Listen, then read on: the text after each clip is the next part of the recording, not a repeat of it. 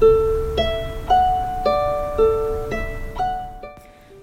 星読みアドバイザーのきみこです。今日も聞いていただきありがとうございます。今日は1月6日金曜日ですね。えっとお仕事も本格的に始まった方も多いんじゃないでしょうか。私は今日ちょっとねこれからあの病院に行くのでお休みなんですけれども昨日もね一昨日も電車は結構ガラガラで空いてました。道路も割と空いてたんですよね。ただ私の職場はですね ちょっと役所だからかものすごく混んではいたのですがあの多分あの会社さんとかはね今日からゆるゆる始まるとかっていうところも結構あるんじゃないかななんて思います。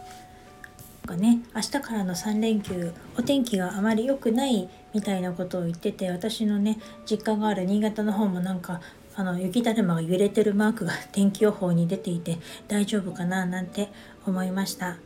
私はですね今年はですねあの本当膝を怪我をしているので大掃除もおせちもほとんどしない年末年始となってですねあの前回のね配信で言いましたけれども長男があの帰ってきたぐらいでそんなねのんびりとした年末年始になりました。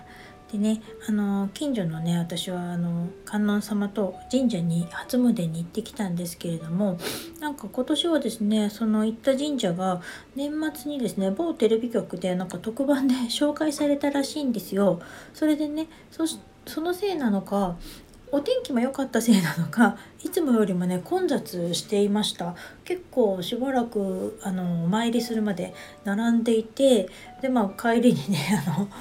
大判焼き買って帰ろうとかって娘とまあ3人で並んでたんですけど夫とあの帰りに大判焼き買って帰ろうねなんて言いながら寒いねって言いながら待ってました。で今年のお正月はねやっぱり久しぶりに行動制限とかもなかったしあのさっき言いましたけど関東はねお天気も良かったからまあきっと初詣に出かける方も多かったのかななんて感じました。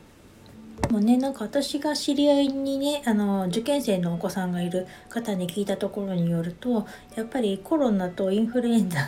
あの感染しちゃうと心配だから学校の方から今年は初詣とか旅行とか受験の前に行かないでくださいねって学校から言われたっていう人もいてですね。でもやっぱり私は行ってきたってその人は 都内の湯島天神だったかな。うん行ってきたって言ってましたけれどもやっぱりそういうことにもね気を使わなきゃいけないから本当受験生がいるあの方はね大変だと思います。どうかねみんながねあの自分のね望む結果を得られることを本当祈っています。で私がねあのその行った神社でねおみくじを引いたらですねそれがなんと半吉だったんです。半吉って知ってますか？半分の吉って書くんですけれども今日のねサムネにあげたのが半吉なんですけれども私はですね 50年以上生きていてですね生まれてね初めて見たし引いたんですよね。でねなんかこの神社ねあのこうおみくじを売ってるっていうかあのところでね表示が大吉から 大凶まであるっていうのが書いてあったんですそれで大凶は引きたくないねって娘と言っていたんですけれどもその欄にもね半吉って文字はなかったんですよね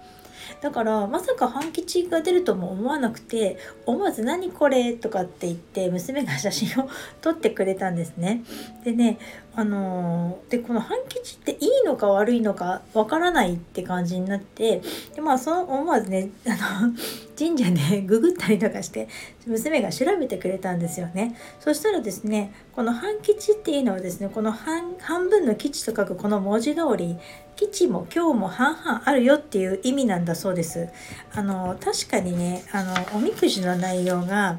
病気は治るが時間がかかるとかね旅行は遠出はしなければいいとかねお金は無駄遣いしない方がいいよみたいに書いてあるんです。だから要するに病気もいつかは治るんだねみたいな。あと旅行は近場だったらいいのかなみたいな。行っちゃダメとは書いてないんですよ。お金はね、だから無駄遣いしなければたまらないわけではないのかなみたいな。解釈の仕様によってはね、いいようにも悪いようにも取れるみたいな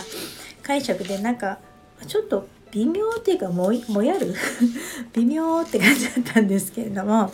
でこの半吉のおみくじの順番としては吉と末吉または吉と小吉の間にあたるって感じでだから吉の次が半吉みたいな感じであの半吉より吉の方がもちろん上って感じで大吉吉半吉みたいな順番に上から言うとなるみたいな感じになるそうです。で何よりこの半吉のことを調べてびっくりしたのがこの半吉を引く確率っていうのがおみくじ全体の約5%だそうです。で例えばこの東京の浅草寺にこの半吉っていうのがあって浅草寺では大吉を引く確率が約17%だそうなんです。だから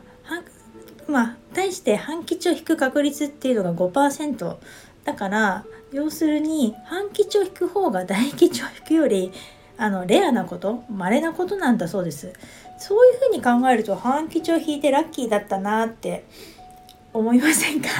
っていうかそういうふうに思うことに私はしたんですけれどもちなみに私もねかつてあの浅草寺も何回か行ったことがあって昔職場が近かったのでやっぱりねこの大やっぱり大経とかあるんですよ浅草寺って。だからちょっと経がある有名なあのお寺だったりするからまあ私は今日弾いたことはないけどだけど私が知っている限り一緒に弾いた人で半吉を弾いた人には会ったことがなかったなと思って。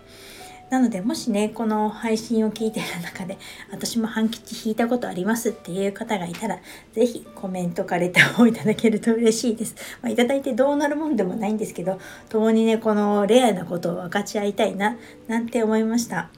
あこんな風にですね私は年末年始を過ごしていてですねあのほとんど家にいたのであとはだからもう本当あの星読み三昧って感じであのメルマガを登録してくださった方のねあの登録の特典にあの星読みをミニ鑑定するっていうのをですねあのひたすらやってたって感じだったんですねだからとてもね楽しい私はお正月を過ごせました。でという感じでね前置きがだいぶ長くなっちゃったんですけれどもあの7日はですね明日蟹座満月になりますあのねこと今年最初の満月になります今回のこの2023年って最初蟹座満月で始まって最後が蟹座満月で終わるっていうあのそういう風になってるんです。で満月始まり割と月始めに満月があって20日頃にだいたい新月が来る。今回1月はですね22日が水亀座の新月になってるんでなんかあのいわゆる1月1日からっていうの365日のあのちょっと口が回らないけどグレオリオ歴っていうかあの西暦であのカレンダーをねめくってるとちょっとなんか月始めから完了の満月っておかしいなみたいな感じになっちゃうかもしれないですけどそういう感じなんですよね。で私がねちょっとびっくりしたなってさいあの思ったのが今年あのいただいたカレンダーとか手帳とかにねあの割と普通に満月と新月って入ってるのはだいぶ増えたなと思ったんですけど去年からね今年に入ったら上限の月とか下限の月とかも入ってるのが結構あってちょっとそれはびっくりしました。普通にあの薬屋さんのカレンダーにも上限の月とか下限の月とか載ってたのすごいびっくりしました。あのと保険会社さんとかねくれた他のカレンダーとかにも載ってて私あの今年はですね手帳のリフィルをあのオリジナルで作ってもらってカスタマイズしてもらったのにもこの上限と下限の月っていうのはわざわざあのちょっとオプションで入れてもらって頼んだんですけれどもいや結構メジャーになったのかななんて思ってこの月の満ち欠けでまあ1ヶ月を感じたり暮らしたりするのもいいんじゃないかなと思いました。まあどうしてもね働いていると西暦でね動いちゃったりとかするかもしれないですけれども私なんてやっぱりこう会社が年度締めでこう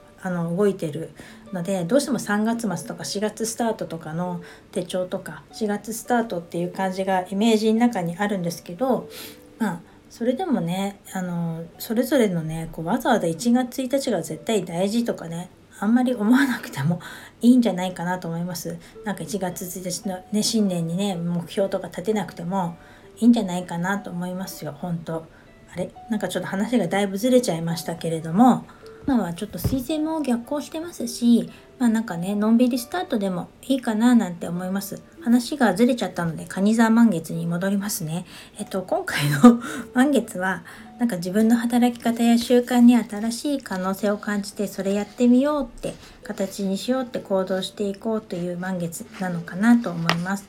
行動をね後押しする彗星が逆行中なのでちょっと思い通りにいかないっていうかスムーズにいかないこともあるかもしれないんですけど軽い気持ちでもいいからいいなと感じることをねやってみると私ってこういう人だったんだってわかるんじゃないかなと思います。たとえね失敗しちゃったとしてもそれは大きな学びになるしそれならね今度はこうしたらいいのかなって具体的な方針をね自分で決めることもできるんじゃないかと思います。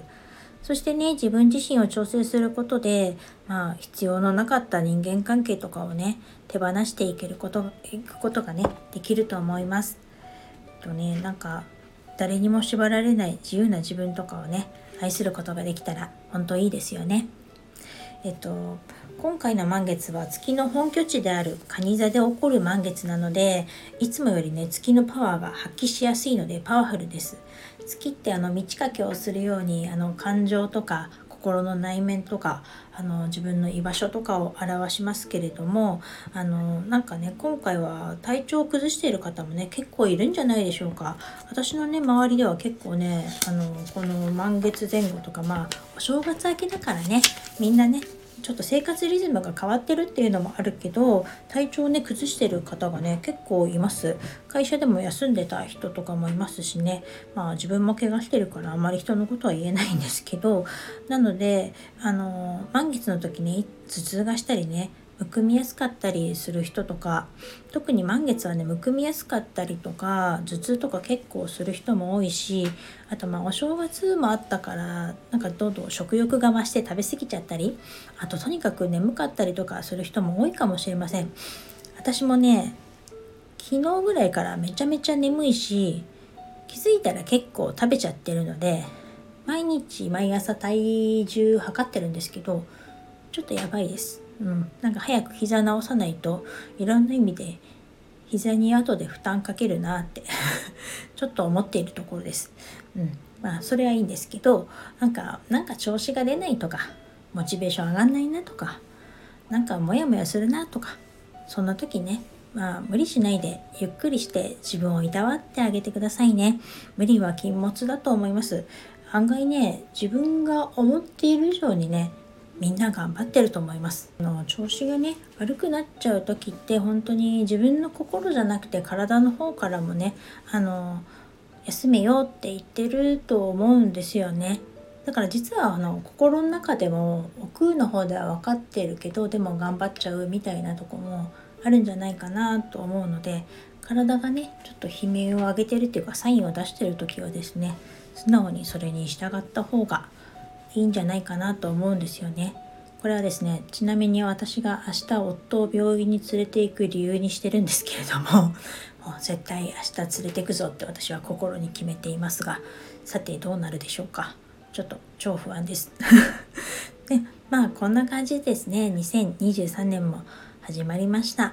えっと蟹座にね月が入っている時はですね家族や親しい友人となんか親密に過ごすにはいい時期です。感受性もね高まる時なのでちょっとねセンチメンタルになるっていうか 感傷的に、ね、なりやすいかもしれないんですけどまあそんな自分も許してあげて満たしてあげてくださいね。どんな自分も愛すべき自分だと思います。長くなっちゃいましたけれども今日はこの辺にしたいと思います。それでは今日はこの辺で良い満月をお過ごしください。またお会いしましょう。きみこでした。